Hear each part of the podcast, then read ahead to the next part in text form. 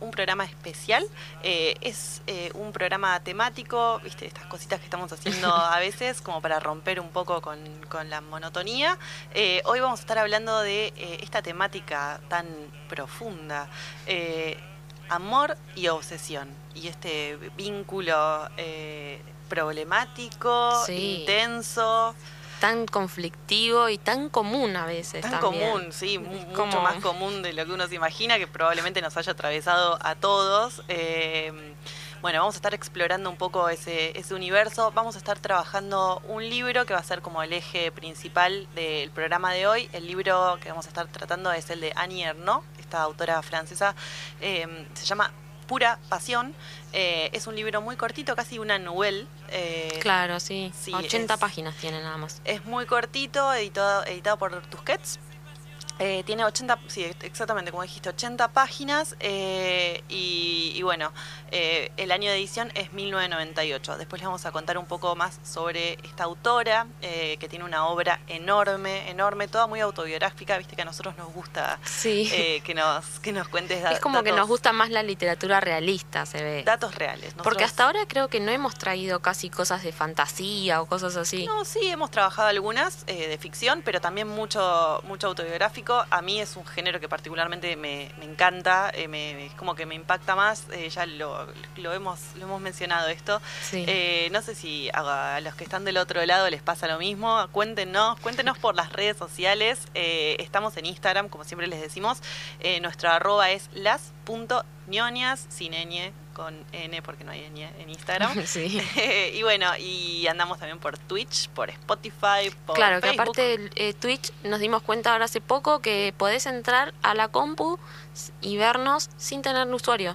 Sí, eso está buenísimo. No tenés que bajarte nada. Algunos protestaban porque capaz que hacerse, bajarse la aplicación y hacerse un usuario es medio engorroso, pero no hace falta. Lo pueden poner directamente en, en la computadora y lo ven online. Así que por favor, sí, nos pueden. nos acompañan en Ay, y ya, ya respondieron cosas en, en, el chat. Ahora después me acerco a fijarme qué, pusieron. Bueno, como siempre los estuvimos interpelando un poco a través de, de Instagram, sobre todo, a ver qué, qué opiniones tenían sobre esta cuestión puntual, si nos recomendaban películas, si nos recomendaban libros. Hubo muchas sugerencias. Sí. Eh, las tomamos en cuenta, algunas las vamos a mencionar. Hoy vamos a estar también hablando ¿no? de, películas y tenemos una entrevistada, eh, la licenciada en psicología Cristel Fabris, eh, que nos va a estar hablando un poco sobre este... Sí, esta, como esta dicotomía, amor, obsesión, amor sano. Eh, sí, sí, nada, le vamos a estar preguntando un poco, ¿cuándo algo se vuelve una obsesión, no? Cuando el amor de repente pasa de ser un amor, como vos decías recién, sano y se vuelve algo medio patológico. Claro, y ya que estamos le podemos pedir algunos tips, o sea, ya que vamos a tener una licenciada en psicología acá en vivo, y aprovechemos, o sea, a mí con mi psicóloga sola no me alcanza, así Vamos a hacer psicoanálisis en vivo, Juli? Ay, sí, por favor, yo tengo de todo, sobre todo con este tema tengo un de todo. Te, llega, te, te, pega... Me llega bastante, sí, como que ya de por sí, bueno, algo que vamos a mencionar es que también se relaciona con el trastorno obsesivo compulsivo. Sí, sí. Entonces, ahora vamos a hablar, le vamos a poner un nombre específico a esto porque lo tiene, eh, si estás en terapia y la psicóloga te ve que estás con, con este trastorno o obsesión, en, cuestión en relación al amor, eh, tiene un nombre puntual. Después lo vamos a estar diciendo y hablando un poquito de eso, eh, porque les trajimos un poco de, de todo. Sí, para que no se aburran. Eh, así que bueno, esto es así abuelo de pájaro, eh, más o menos de lo que va a tratar el programa de hoy. Tenemos mucha información, muchas recomendaciones, muchas cosas interesantes, así que les pedimos que se queden en su casa, que se pongan cómodos, que se... Cerca del calefactor. Sí, sí, una mantita. Dale, eh, Acá está hermoso, por suerte, aclaremos eso, no, estamos pasando frío, está hermoso. Espectacular y les trajimos buena música también, siempre. como siempre. Eh, música temática. Eh, así que, ¿te parece que vayamos un temita y después volvemos? Dale, genial.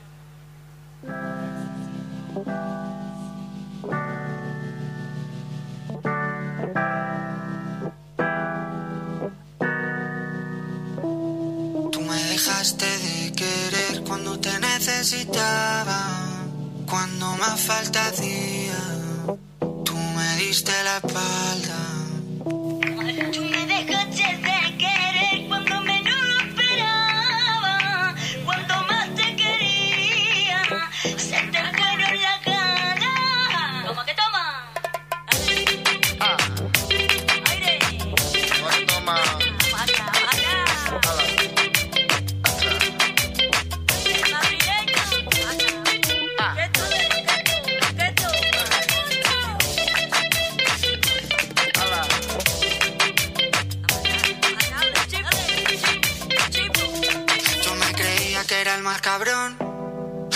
me estoy notando el corazón. Estás apretando mucho, mami, déjalo. Si quieres te doy la razón. Yo lo único que quiero es largarme de aquí. Me da igual dónde puedes elegir. Algún día dentro de poco me voy a arrepentir de haberte confesado lo que me hace sufrir. Tú me dejaste de querer cuando menos lo esperaba. Cuando más te quería, se te fueron las ganas. De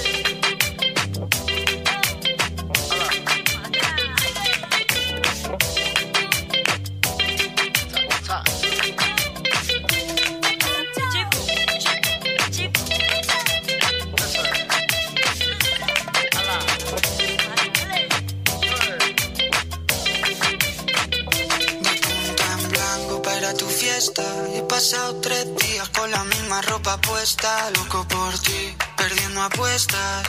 Dime en quién piensas cuando te acuestas. Porque yo pienso en ti. Son ilusiones, yo pienso en ti. Son ilusiones. Porque yo pienso en ti. Son ilusiones, yo pienso en ti. Son ilusiones. Tú me dejaste de querer cuando te necesitaba. Cuando más falta hacía.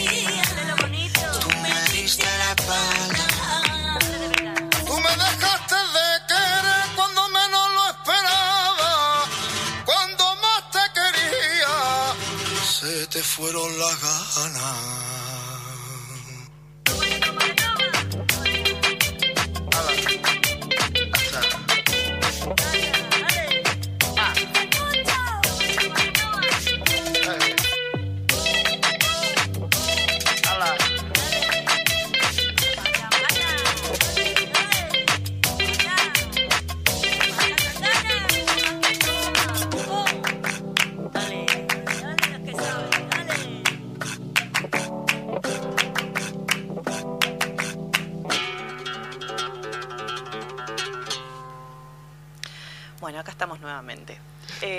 Yo le quería preguntar a nuestros oyentes que están del otro lado, a vos, Juli, también, eh, a ver si se ven reflejados ¿no? en, esta, en esta cuestión de- del amor y la obsesión. eh, y dónde, dónde se cruza una línea. Sí. ¿no? O sea, porque quién no ha estado así muy, muy enamorado, eh, incapaz de, de- de prestarle atención a nada que no tuviera que ver con la persona, con el objeto de su, de su amor, eh, que no puedes trabajar, no puedes Sí, soy.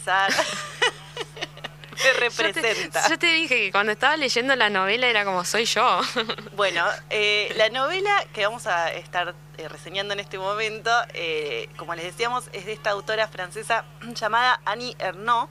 Ella la escribe con cierta distancia, o sea, pasaron par de años hasta que ella cuenta esta experiencia, eh, pero eh, lo, lo que, lo que percibimos desde, desde nuestro costado del lector es, es alguien que está como en trance, ¿no? que está como poseído por un deseo, por una pasión muy... eh, muy a- que está muy atravesada por, Sí. por eso Eh, y bueno y nos lo cuenta de una manera muy fugaz o sea es un libro eh, corto pero que tiene como mucha carga emocional eh, nos podemos identificar mucho con lo que ella le pasa porque o sea, dudo que, que alguien alguna vez en su vida no, no haya sentido ese- esa sensación de estar flotando o de, de estar en pausa Claro. hasta que eh, te encontrás con la otra persona o hasta que tenés señales de, de la otra persona, de, un posible encuentro.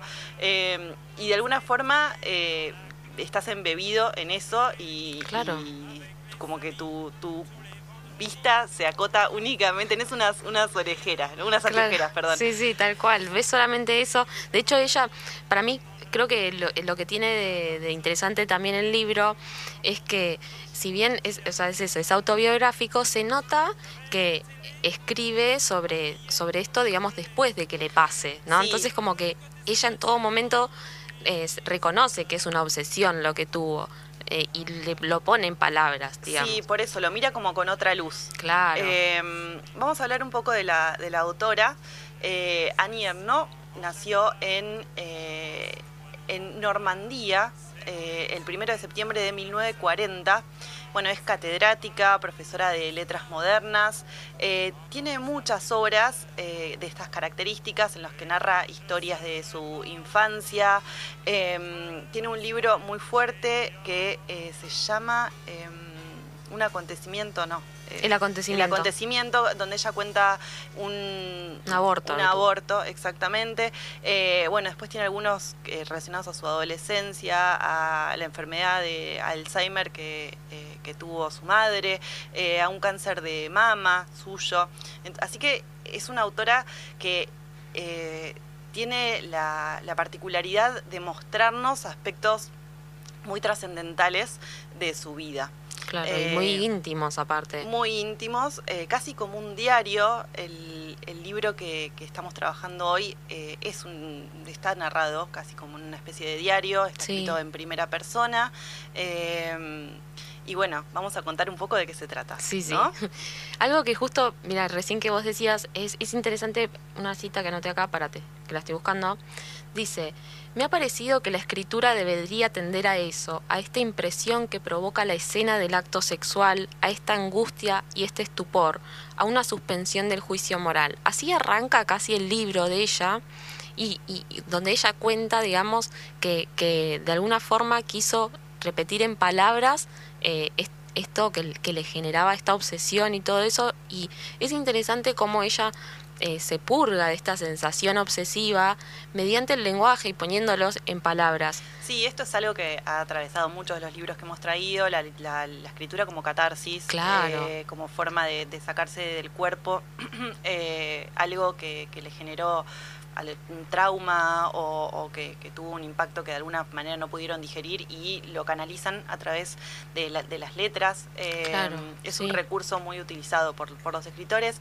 Y eh, bueno, uno de los, de los de las frases para, para arrancar el libro dice así, a partir del mes de septiembre del año pasado, lo único que hice fue esperar a un hombre, que me llamara y que viniera a verme. Entonces ya la encontramos eh, en una situación de espera. Sí. Y, eso se sostiene a lo largo de todo el, el libro. Eh, la Porque vemos- además ella es amante. O sea, no es Ella es como la mujer, ¿viste? eh, o sea que es más difícil todavía, porque ella está en ese lugar de espera constantemente, no es que es la prioridad número uno. Sí, pero a su vez como que ella no lo, no lo percibe, o por lo menos yo lo entendí así, como algo conflictivo en ese sentido. No, o sea, no. ella asume ese lugar, de hecho hace todo lo posible por no generarle eh, mo- molestias o inconvenientes o, o- o cosas que podrían generar sospechas en la Claro, tipo no lo llama, esas cosas, ¿no? No lo llama, es más, en, en algunos pasajes relata cómo eh, se fija en, en la ropa de él, en no dejar, por ejemplo, huellas de pelos o pelusas o perfumes o cosas que- Claro. que, lo pudieran delatar, sobre todo porque... eh, no, no, no sé si tanto para cuidarlo, sino para que eso después no le genere un rencor de él hacia ella. Claro, para mí es como que ella se salva de que en ningún momento él tenga que cortar ese vínculo por temor a que la mujer lo haya descubierto. O sea que también es otra manera de manifestar su obsesión y esto de querer tenerlo asegurado para siempre, digamos. Sí, igual yo lo que lo que entendí en el libro es que ella ella sabe que no va a ser para siempre y eso a su vez le, le intensifica todavía más eh, esa sensación como de, de- de desesperación por verlo o de, de- de- de intensidad, digamos. Claro. Eh, bueno, ella eh, se conoce con un diplomático, es un diplomático, el, amante de, la protagonista, eh, es un diplomático del país del Este, eh, que trabaja temporalmente en París y aparece como en un acto social al que también acude ella y ahí se conocen en septiembre de 1988. Eh, y desde ese momento entonces la vida de la narradora, que también es la autora en este caso, se ve como envuelta por la estela del hombre, eh, que, que es dulce pero que a su vez la agobia. Eh, y bueno, y queda ahí como, como en, esa, en esa esfera de, de- de deseo y y todo lo que sea ajeno a eso le genera como una molestia, porque incluso ella se, se retrata a veces eh, en su cocina, por ejemplo, esperando su llamada, y si alguien eh, la, la llama y ella atiende el teléfono pensando que es él, Le molesta. le molesta, les genera incordia, le genera hasta antipatía hacia esa persona. Claro. Eh, Porque no es él. no Precisamente es por eso, por como por la negativa. Eh, entonces, eh, dice, en, en, las conversaciones los únicos temas que traspasaban mi indiferencia tenían alguna relación con este hombre, con su empleo, con su país de procedencia o los sitios a los que había ido. La persona que me estaba hablando no sospechaba que mi interés por sus palabras, de repente intenso, no se debía a su manera de contar lo que me explicaba y muy poco al tema en sí, sino a que un día, 10 años antes de que yo lo conociera, o sea, 10 años de relación tuvieron. Claro. Eh, y bueno, entonces se enamora, Sí. se enamora profundamente de este hombre, de este diplomático, y tienen un vínculo muy intermitente, porque no es que... eh, De hecho, él en un momento se muda. él en, un, va, mo- él sí. en un momento se muda eh, y bueno, ella está como todo el tiempo esto, ¿no? A la, a la espera de, de sus señales, de Sí. bueno, te voy a visitar, nos podemos ver y ahí eh, ella empieza como a preparar toda la escena.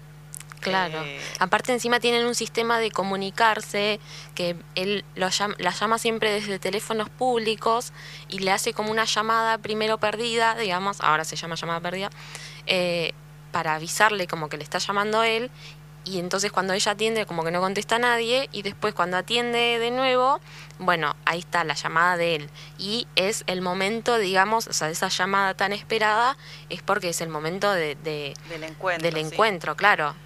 Y ahí empieza como a ejecutar acciones casi como un autómata, ¿no? Eh, a, preparar toda, todo el escenario, eh, a, bueno, a, a, nada, a ordenar su casa, eh, prepararse. Yo me lo, me lo recontra imagino, ¿no? La- lavarse el pelo, ponerse perfume. eh, Sí, todo. Elige, elige la comida, frutas, alcohol. Él a veces eh, llega, dice, medio medio tomado Sí, sí. y ella incluso a ella le gusta le gusta más porque es como que está a punto de entrar en un mundo de, de- De- claro, en trance, claro, sí, tal cual. sí. Eh, bueno, y, y bueno, entonces la novela cuenta en eso, con unas escasas, digamos, 80 páginas, eh, el, el enamoramiento que tiene durante, durante unos meses, eh, no, perdón, durante muchos años, eh, y, y nos confiesa todo lo que sintió en, en ese Claro. momento. De hecho, Eh, en un momento cuenta algo que a mí me parece increíble, que ella hace un viaje absurdamente lejos solamente para mandarle una postal. O Sí, sea, como en realidad que ella se obliga a sí misma a, un- hacer cosas. hacer cosas, a salir de ese estado de, de espera, de pausa, eh, eh, y en, en ese manotazo de ahogado eh, lo que hace es sacar un pasaje. No le da bola al pasaje hasta que le cae la ficha de que ella se tiene que ir. Claro. Y ella lo único que quiere es estar en el hotel, como esperando a- al momento de volver y poder encontrarse con, con este, este hombre. Claro. Eh, y bueno, y nada, todo le fastidia salir a caminar por, por el lugar turístico sí, donde Copenhague, acá estoy justo encontré que se va a Copenhague. Eh, y bueno, eh, Dice, mira, acá justo digo, nada más llegar a Copenhague no pensé en otra cosa, en comprarle una postal, copiar en ella las cuatro frases que había compuesto con tanta aplicación antes de partir y encontrar un buzón. O sea, antes de viajar ya pensó que le iba a escribir en la postal. Eso es increíble, o sea, ese nivel de obsesión como que, se prepara ya para todo. Y después otra cosa también que había notado que en relación a esto eh, de cómo ella se expone y cuenta tantas cosas de su intimidad, eh, ella lo que dice es que no siente vergüenza, digamos, al reconocer todo esto porque pasó suficientemente tiempo, digamos, entre que ella percibió y sintió todas estas cosas hasta que las escribió. Entonces dice que, dice, em, cuando llegue, la, cuando llegue el momento de que la gente lo lea, como que yo ya no voy a estar en ese lugar, no voy a ser esa obsesiva, entonces no me va a molestar que vean todo esto, porque realmente ella se, se expone un montón. Sí, ella dice que casi que lo, lo exhibe, pero que no se pone en el lugar de un exhibicionista, porque el exhibicionista tiene ese efecto de la inmediatez, digamos, justo lo contrario de lo que vos Claro. estás eh, explicando ahora, eh, pero que sí su intención es como mostrar todo lo que, lo que sintió. Eh, y acá estaba leyendo justo un pasaje, dice, para mí no había cronología en esta relación, solo conocía la presencia o la ausencia. Me limito a acumular las manifestaciones de una pasión y a oscilar intensamente entre siempre y un día como si este inventario fuera a permitirme alcanzar la realidad de esta pasión. Eh, y bueno, y después nos, describe casi eh, como, como, como con una lupa ah, de realidad aumentada todo lo que ella estaba atravesando en, esa, relación. Eh, y la verdad es que está, está buena, tiene una estructura narrativa muy, eh, muy Sí, simple, muy interesante, muy aséptica. eh, y, y, nada, no, no hay dobles sentidos, eh, es como muy Sí, es súper transparente ella con todo y, y muy clara, la verdad, de explicarlo. Se nota que es eso, que, que es- lo, lo vivió en carne propia. Y acá tengo justo una, una cita que dice, eh, me obsesionaba el momento que le seguiría cuando él se hubiese marchado. Vivía el placer como un dolor futuro. O sea que incluso cuando estaba con él, estaba ya angustiada pensando en cuando él se iba a ir. O sea, eso es terrible. O sea, creo que también... eh, eh, está bueno destacar que esto del amor obsesivo, claramente uno la pasa muy mal. O sea, ese, ese es, además de que no está bueno tener ningún tipo de obsesión, eh, eso, como uno lo, lo vive como un dolor. O como sea, un padecimiento. claro, estás todo el tiempo esperando a verlo y cuando lo ves es tipo, ay, estoy triste porque ya se va a ir. Sí, sí, exacto. De Entonces- hecho, ella narra una escena eh, también en la, en la cocina, porque pasa mucho dentro del departamento eh, de, de- de la protagonista, Sí. eh, que dice ahora, estaba con él y dice ahora él se va a ir y voy a estar en esta misma cocina ya sola. O sea, ella se está visualizando Ya, a sí misma. ¿viste? O sea, no con la tiene ausencia. paz, no, tiene paz, pobrecita. Eh, bueno, ¿cómo se llama esto? Este, este Ah, ¿cómo se trastorno, llama? Sí, se llama limerencia. Mira, La limerencia se da cuando una persona tiene la necesidad obsesiva de ser correspondida por la persona que ama eh, y en la actualidad los especialistas lo describen como un trastorno obsesivo compulsivo, como vos decías recién, pero enfocado hacia el amor. Claro. Y dice, la persona que padece limerencia tiene pensamientos, bueno, recurrentes, eh, acá se, se ve de manera muy clara en este Sí. libro, con la persona amada y ese deseo de ser amado por el otro le causa un malestar considerable en su vida diaria.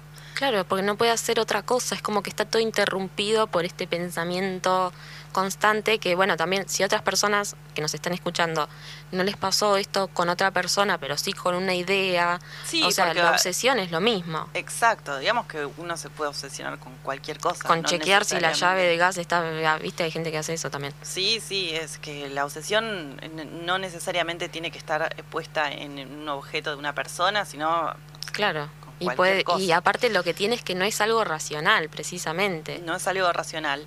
Eh, bueno, dice, estos pensamientos, sentimientos, conductas obsesivas conducen a la persona a la realización de eh, cosas compulsivas, eh, invasivas, y buscan de alguna forma la reciprocidad por parte de la persona amada. Eh, y manifiesta a su vez mucho miedo al rechazo, y hay como una idealización ¿no? de la persona que, que desea. Eh, sí. Una porque- incapacidad de verla Claro, es tal cual eso. como realmente es. Tal cual. Y yo creo que también esa idealización viene Sí, un poco esto de, estar locamente enamorado, ¿no? Claro, y también yo creo que viene de, de que, bueno, si vos estás pensando todo el tiempo en esa persona, y sí, obvio, es como, como un dios, ¿viste? Y, y no lo pones en contexto o no lo comparás con otras personas, pues ni siquiera concebís que existan otras personas. Eh, bueno, esto, pensamientos intrusivos que eh, pueden provocar en el individuo una alegría intensa o por el contrario, digamos, una desesperación, una tristeza profunda, una sensación de angustia por no ser correspondido. Eh, y bueno, es, es problemático eh, a, ni- a niveles inconmensurables eh, lo que Sí. estamos contando. Sí. Eh, Justo acá estaba leyendo esto de que, bueno, una, una doctora, profesora en psiquiatría, decía esto la, la relación entre el TOC y el enamoramiento. El TOC es el trastorno obsesivo compulsivo.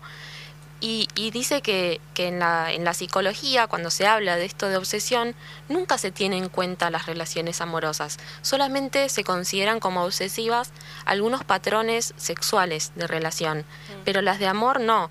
Eh, y dicen que hay como nueve tipos de obsesiones dentro de la psicología catalogadas, pero que esta no existe como tal. Por eso, bueno, la palabra que esta limerencia no viene de la psicología, viene de otro lado, digamos.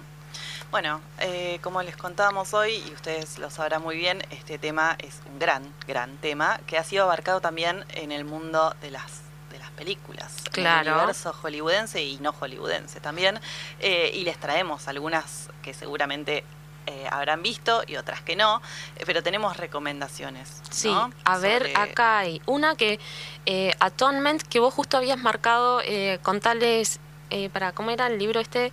El de Iwan. No, el de Iwan, claro, sí, sí, sí, esa. ese que fue eh, publicado en 2007 de Ian McEwan. Eh, y, bueno, eh, es una historia muy triste, digamos, sobre ser joven, llevar mandatos sociales encima. es un, yo voy a hablar del libro, está La, la, película también. Son 155 páginas y narran, digamos, la noche de bodas de Edward y Florence y solamente a solamente 10 días del resto de, su vida, digamos, de, su casamiento. Eh, y bueno, eh, se, pone todo así como muy muy intenso, eh, abarca, digamos, el fracaso sexual, psicológico, hay muchas... Y es, claro, y esa, ese libro que mencionaste vos, lo llevaron a películas que de hecho cuando hicimos la encuesta de a ver qué nos recomienden, uno de nuestros oyentes recomendó esta Atonement, que está basada en ese libro, mm. es de 2007, dirigida por Joe Wright y no sé quién es el actor, James McAvoy, no lo conozco, pero la actriz es Kira Knightley, la que ah. está en Piratas del Caribe, ¿viste? Sí, Esa. Eh, bueno, después una muy, muy conocida, gran película, eh, Atracción Fatal. No la vi tremenda, es un peliculón, por favor mirala, Juli. Actúa eh, esta gran actriz, eh, Glenn Close, eh, que es la persona obsesionada, muy obsesionada. ¿Por siempre la muy mujer? obsesionada, no sé, es verdad lo que decís.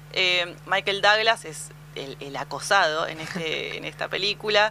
De repente tiene un encuentro de infidelidad con ella. Ella se pone muy, muy intensa y todo se va a lugares extraños. Sí, eh, así que esa si no la vieron, eh, vayan, vayan a verla que está muy buena. Eh, después estábamos pensando en otras, Misery, por ejemplo, que también es, hay libro, el libro de Stephen King que está buenísimo, pero la película también está muy copada. Es una película yankee, estadounidense, que salió en 1990.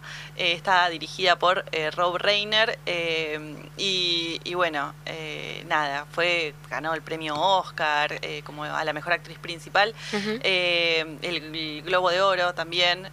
bueno, súper, súper premiada. y bueno, cuenta, digamos, la historia de, que después de una fuerte nevada, el coche de, de uno del protagonista se queda en la ruta eh, y encuentra una casa, él entra a buscar refugio, eh, se encuentra con una enfermera eh, que, de, alguna manera en ese, en ese momento le salva la vida.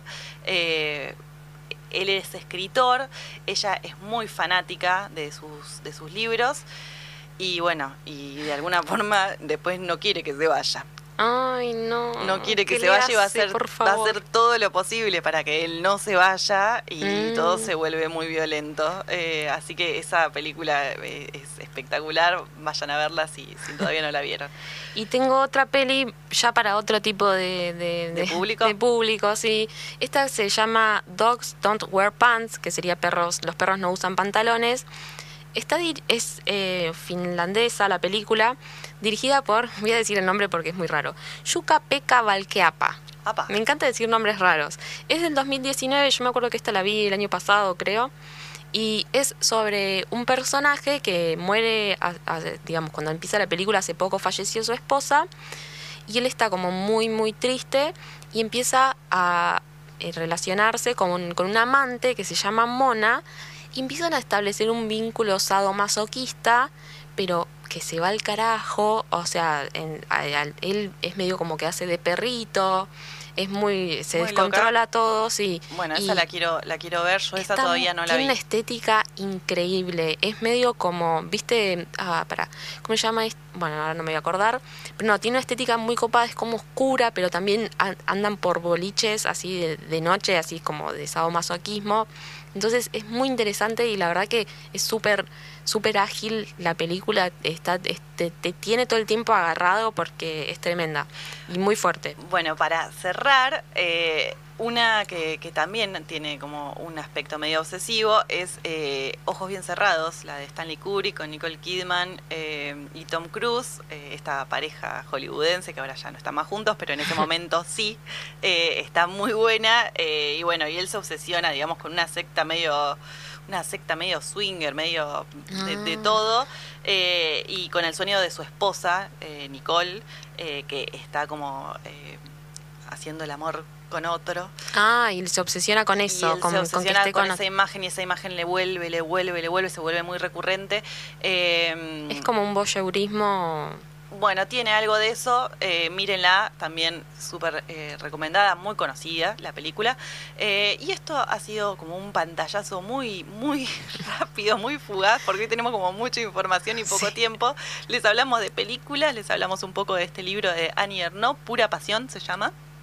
Y ahora nos vamos a ir a una pausita muy pequeña y nos vamos a eh, charlar un poquito con la licenciada en psicología que nos va a estar acompañando hoy. Eh, así la, la vamos llamando. Bárbaro.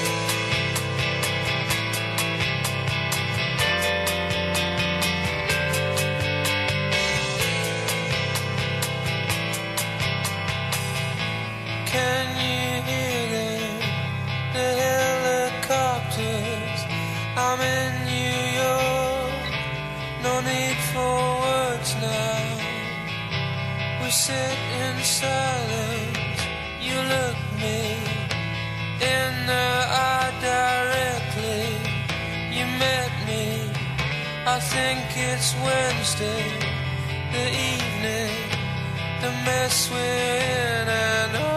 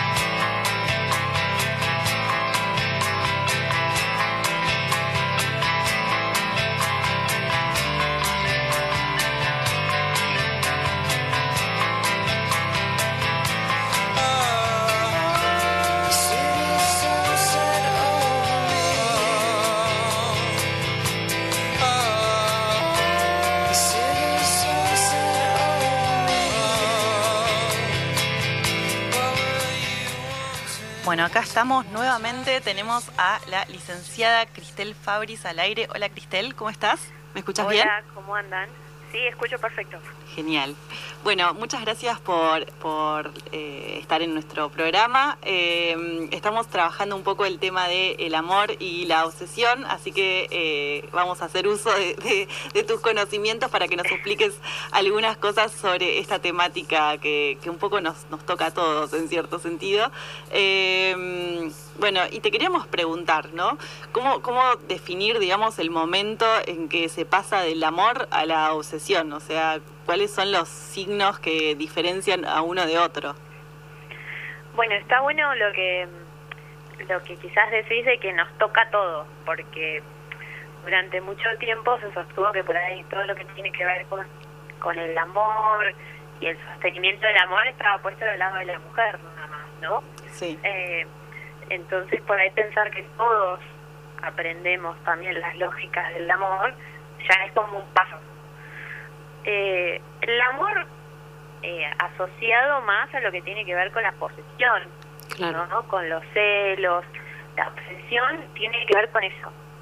El que me quiere va a estar pendiente de lo que yo haga, yo tengo que estar pendiente de él, o de ella, o de ella, eh, saber todos sus movimientos, saber con quién está, qué es lo que hace, qué le gusta. Eh, entonces, Casi como que entra en un torbellino de, de- de- de pensamientos que no lo dejan o no la dejan, digamos, eh, nada, vivir la vida en, en otros sentidos también, ¿no? Se vuelve medio monótono. sí, es esta idea de que mm, somos uno. Claro. Eh, todo tiene que ver en realidad con el mismo ideal, que es el ideal de amor romántico Disney, por ejemplo, Claro. Sí. es el, el que... Por eso está bueno lo que ustedes plantean, de que nos toca a todos, porque todos en mayor o menor medida incorporamos esa forma, ya sea eh, desde el modelo familiar más cercano, desde lo que consumimos de, de literatura, de música. Hay muchísimas letras que hablan justamente de la obsesión como algo completamente natural, esto de parar y no poder dormir pensando en la persona. Eh, Sí, como que está legitimado de alguna forma eh, culturalmente eh, es- ese desborde, ¿no? Claro, totalmente. Y es algo que por ahí eh, se escucha mucho desde el padecimiento o en las consultas, que es cómo controlar esa obsesión y por ahí, eh, remontándole un poco a la pregunta que hacen ustedes, cómo darse cuenta cuando eh, uno ya está en ese terreno, porque pareciera que cuando ya estás ahí, después es todo pantanoso y no se puede salir. Sí, ¿Y vos qué le contestás a tus a tus pacientes cuando te preguntan eso? Porque nosotros también queremos, o sea, que nuestros oyentes se puedan ir con algunos tips acá. de- O señales, ¿no? Para Claro. tener en cuenta, eh, bueno, nada, me está pasando esto, ya se me fue todo un poco de las manos, ¿cómo vuelvo? Bueno, por ahí a mí me gusta trabajar desde una idea de que no se sientan culpables o que no se autocastiguen por esto, porque como estábamos diciendo recién, eh, todos lo incorporamos de alguna forma, eh, incluso desde la educación. Por eso es tan importante la, la educación sexual integral en la escuela, para que estos modelos no se sigan reproduciendo y sosteniendo. Eso por un lado eh, dar como cierta expectativa o cierta idea de que eh, esta idea de amor se puede transformar, no es que es estática. Eh, y también va a depender del vínculo que, que tenga con, con la persona amada, con los modelos que tenga a su alrededor. Claro, porque Todo eso es, esto se trabaja, claro, porque eso es algo que se aprende, uno aprende cómo amar. sí. Eh, ¿y, ¿Y por qué? ¿Por qué una persona se obsesiona con otra? ¿Es por, por un patrón psicológico puntual? ¿Le puede pasar a cualquiera? ¿Hay eh, per- eh, personalidades que están como un poco más, eh, más digamos, volcadas porque a yo- padecer ese tipo de, de Claro, porque yo pienso en esto, como que decías, es cierto que nos bajan línea, digamos, de todos lados, pero ¿por qué a algunas personas les agarra más fuerte que a otras? Y eso es muy particular también, porque mm, es difícil por ahí decir a qué persona le puede pasar más, porque tiene que ver con, con personalidad, con cosas que ha vivido, con necesidades. A veces la obsesión también tiene que ver con, con ese estado que yo siento o que experimento cuando estoy con esa persona Claro. me gusta ser o me gusta lo que siento cuando estoy con esa persona y eh, mucho se asemeja también al consumo de una droga, por ejemplo. Sí, claro, es como un vicio. éxtasis. Claro, entonces quiero todo el tiempo, eh, nada, sentir esa sensación. Entonces van a haber muchas variables que atraviesen que una persona pueda sentirlo o no. Hay personas que de por sí eh, el- un mínimo afecto ya lo sienten súper invasivo y hay otras que necesitan Un montón más, de demostraciones, claro. claro ¿Es un tema recurrente de consulta esto? sí y con redes Ni Peor. lo dudó, sí, digo. Sí, sí, sí. peor sí porque o sea desde desde como por decirte WhatsApp Sí, hasta bueno después el, el posterior desarrollo bueno nosotros somos un poco contemporáneos de esa época no sé yo vi el nacimiento de WhatsApp por ejemplo Claro. Eh, pero todo esto de si pones una foto conmigo le pusiste me gusta Eh, No, y el estoqueo también ahora, ¿no? Con todo esto disponible de, de que la persona a la que quizás, eh, digamos, la, la- con la persona con la que te obsesionaste tiene redes sociales y de repente te estás todo el tiempo pendiente de si se conectó a tal hora, si puso tal foto en Instagram, si eh, quién le comenta las cosas. Eh, hay como ahora o- otras variables que entran en juego y que creo que vuelven aún más problemático esta cuestión. Sí, a ver, la obsesión se agravó aún más porque hay eh, otras formas o mutaron en realidad. Porque Claro. antes, por ahí uno, bueno, sí, establecías un contacto telefónico o te lo encontrabas en algún lado. Ahora ya sabes que el viernes va al gimnasio a tal lado, después va a tomar una cerveza, qué cerveza le gusta, con quién se ve. Eh, Por eso, porque está todo como mucho más expuesto eh, y estamos también acostumbrados a esto, a mostrar nuestra vida y nuestras nuestras acciones en, en redes eh, y, y bueno, eh, pa- para la persona que quizás está obsesionada, eh, tener toda esa información disponible es complejo. Sí, mucho, porque a- siempre lo que aparece es la inseguridad. Claro. Claro. Sí, es verdad eso. ¿Por qué le pusiste like a otra persona, poner y cuando en realidad no es nada? O sea, no, es un me gusta. Sí, sí. y aparte, ¿por qué ese corrimiento de cuando el otro hace algo eh, que uno como que lo maximiza y no es lo mismo que si lo hiciera uno, ¿viste? ¿Qué pasa eso? Juli, ¿ya te estás analizando vos? Sí, sí, sí. A mí no me alcanzó el martes con mi psicóloga. Eh, Sí, sí, pero es muy muy recurrente esto. Muy recurrente. Wow. Eh, ¿Vos, Juli, tenés alguna pregunta más? No, sí, o sea, si algún eh, algún que otro tip o algo así como, bueno, no sé, com- si ponele, si vos sos eso, sos una persona obsesiva, ¿cómo empezás a desandarlo? Más allá de, eh, bueno, sí, de empezar a cuestionar este vínculo y todo eso, pero hay así como algo- Sí, y me interesa también desde el otro lado, si sos la persona que- Acosada. claro, acosada. O sea, ¿qué, qué- ¿Cómo ayudas al qué otro? señales de o qué señales de alerta? Che, bueno, esto se está yendo todo un poco de mambo. Sí, por ahí una pregunta a hacerse es ¿por qué necesito toda esta información? Claro. Claro, siempre desde el lugar de uno, ¿no? Hay o sea, hay que trabajarse a ahí, uno. Algo, algo que estamos Sí, el llenando. trabajo es mutuo.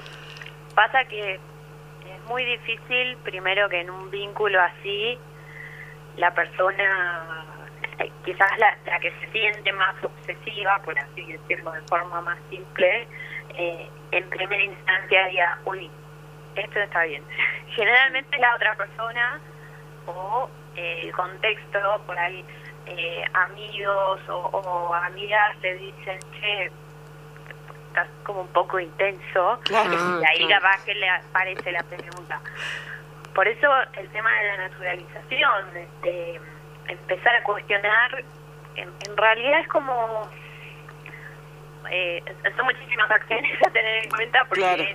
qué uso le damos a redes, para qué las usamos, sea, pa- para qué queremos saber la información que tenemos, Mm. Claro. y también la individualidad, porque a veces en la obsesión no se distingue que eh, estamos completamente amalgamados a la otra persona, perdemos un poco la esencia de lo que somos.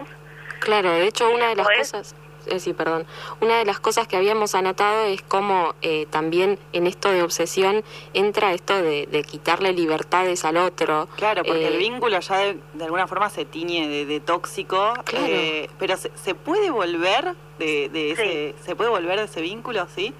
Sí, Se puede, re- re- digamos, re- Sí, sí, uno puede aprender, supongo. Lo mismo, porque también esto te, te genera celos, cosas así. Yo creo que todo eso se puede aprender, ¿o no? ¿Vos qué decís? sí, sí. A ver, yo soy una ex adicta en recuperación en cuanto a la obsesión por haber estado en un vínculo así. sí, y trabajo con personas que logran cambios después de un tiempo. Pero el paso fundamental es entender que mucho de lo que sienten les vino desde afuera. Claro. Una vez que sienten que esa culpa es un poco compartida, por así decirlo, es como que dicen, ah, bueno, hay más personas en mi situación, no es que yo estoy mal y necesito o, dependo efectivamente de la otra persona, sino que, bueno, a ver, esto es algo que aprendí. es un mal un poco social. Sí, es un mal social. Perfecto. Claro, como que entonces para cerrar, para concluir, medio uno tendría que, que ver, digamos, qué hacemos con lo que hicieron de nosotros o con lo que nos enseñaron, porque es eso, si también si... si De por- construirse. claro, si por, si por todos lados, precisamente esto que vos decías, aparte eh, de que se lo relaciona a la mujer, nos dimos cuenta recién en el bloque anterior, mencionando todas las cosas que teníamos para recomendar, que siempre la obsesiva es la mujer y en, en la ficción, digamos. ¿Por, por qué nunca el hombre? Entonces, eso también, claro, es resultado de, de un montón de otras cosas, de Sí, patriarcado, de, construcciones que Sí. tenemos naturalizadas y que, como vos decís, es, es necesario revisar eh, para, para entender y para, Sí, para aprender a amar de otra forma también. por ahí como como último comentario así que por ahí como medio un bombazo pero eh, por ahí desde el lado del hombre se habla en la, de la obsesión eh, en caso de femicidio Sí. Bueno estaba obsesionado con ella y le mató Sí, crimen pasional Sí, y todas esas cosas que ahora, Como si se justificara algo. sí, claro. que ahora se están tratando de, de no hacer más, pero que durante, bueno, que ahora- hace poquito, digamos, años Sí. cortos para atrás, estaban en todos los noticieros.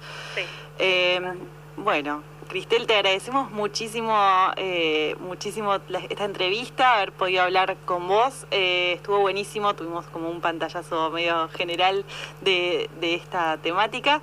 Eh, bueno, eso, vamos, vamos ya cerrando el programa. Te mandamos un saludo enorme y seguimos en contacto para, para que nos eh, enseñes sobre otras cosas también después. bueno con gusto cuando quieran muchas gracias por convocarme No, por favor, muchas gracias. bueno nos vemos Un beso. Adiós. Bueno, ahí la tuvimos al aire a la licenciada en psicología, Cristel Fabris. Estuvimos hablando un poco sobre nada, qué consulta la gente en, en terapia sobre, sobre este tema, si ¿Viste es recurrente, tranquila para si hablar? no. Sí, sí, eh, la verdad es que es súper clara sus explicaciones, le agradecemos mucho eh, su participación y nos parecía que estaba bueno en, en, este, en esta cuestión tener eh, la palabra de alguien eh, autorizado, digamos, que, que tenga como una perspectiva más psicológica sobre, sobre esta Claro. cuestión, así que... Y sobre bueno, todo, aparte de esto, que nos, que, no- que deje sobre la mesa que está la posibilidad de revertirlo, que Se y- puede volver, eso, sí. eso me gustó, porque y yo lo de la que culpa pensaba también. que no. ¿Sí? Sí. ¿Tanto? No, para mí, o sea, yo creo que con terapia o con, no sé, eh, con prestar la atención eh, se, se vuelve, pero sí debe, debe estar, viste que esto que ella decía que muchas veces uno no se da cuenta. Entonces ahí sí, supongo, que si ni siquiera te das cuenta, ¿cómo vas a volver? Claro, si te das cuenta, sí, pero bueno. Eh, bueno, ¿les parece que vayamos a escuchar un poco de música? Ya volvemos después con los poemas y nos vamos despidiendo, nos queda poquito tiempo de programa.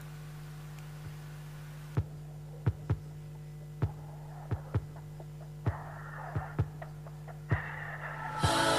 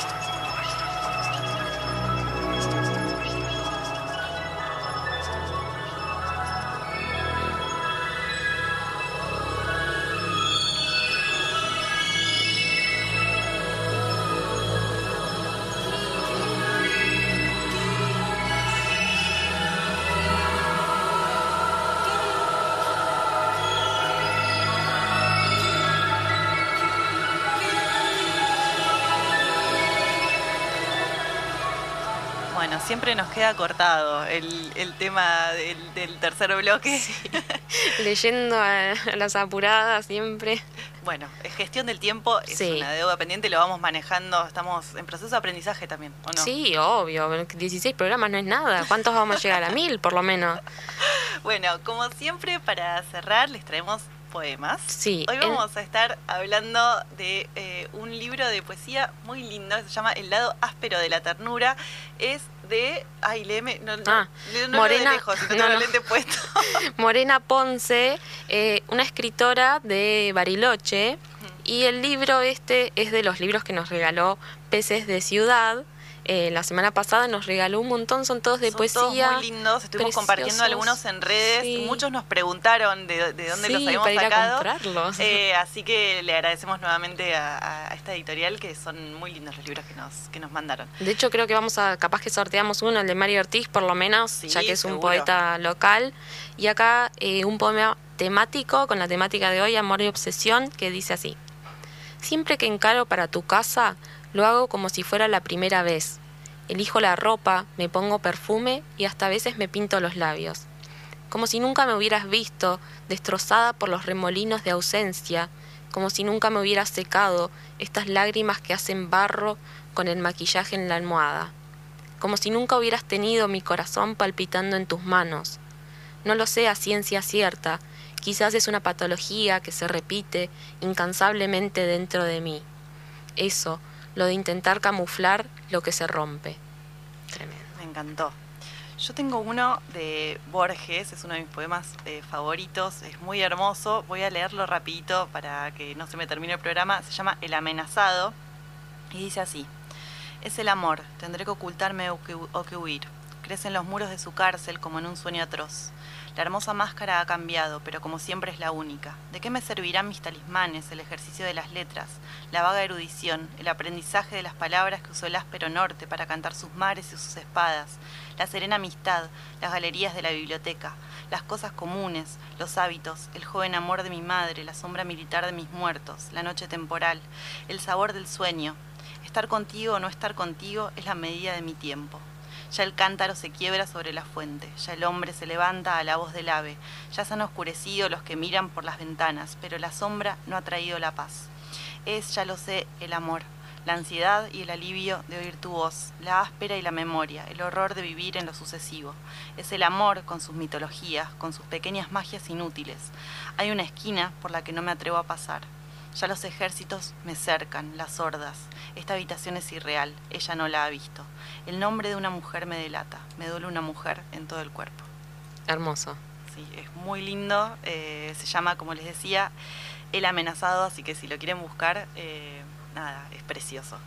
Bueno, eh, son y 58, se nos ha acabado el tiempo. Ahí acaban de llegar las chicas de Agenda Bahía que Así siguen a continuación. Sí, les vamos a ir desalojando la sala, les vamos a dejar el espacio. eh, quédense con su programa. ah, para, van a hablar seguro un poco de, de cultura local. Eh, y bueno, nos despedimos, les mandamos un saludo grande, la seguimos en redes y nos vemos el jueves que viene.